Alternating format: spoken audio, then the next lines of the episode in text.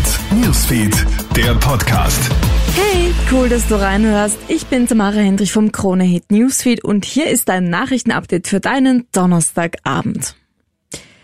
Dieser Paris-Urlaub entwickelt sich für eine Österreicherin zum Horrortrip.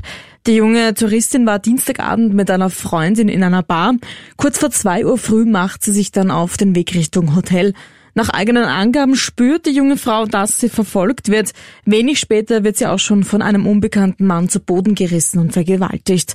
Der Verdächtige flüchtet danach mit einem Leihfahrrad. Die junge Österreicherin geht sofort zur Polizei und meldet den Vorfall. Die Ermittlungen laufen. Alle Infos zur Story habe ich dir auch auf kronhit.at gestellt. Missbrauch seines Autoritätsverhältnisses. So lautet das noch nicht rechtskräftige Urteil gegen einen Ex-Fußballtrainer. Er wird heute am Wiener Landesgericht zu 20 Monaten Haft verurteilt. Der Trainer soll mit einer minderjährigen Spielerin Sex gehabt haben.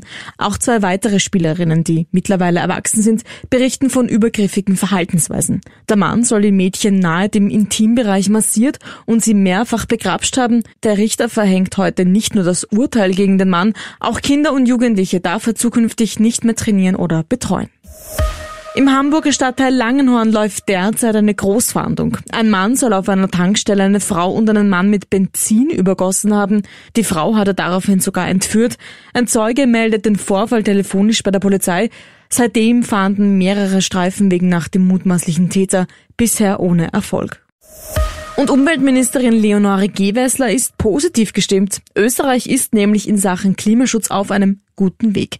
Im Vergleich zum Vorjahr sind die CO2-Emissionen um 6,4 Prozent gesunken.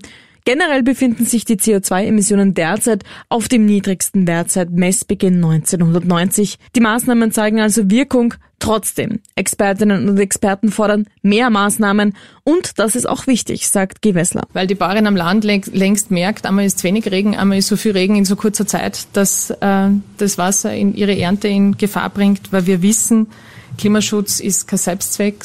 Das ist eine Notwendigkeit, wenn man um, weil es um eine gute Zukunft geht, um eine gute Zukunft, die den Menschen in Österreich ein gutes Leben sichern kann. Und daran arbeiten wir.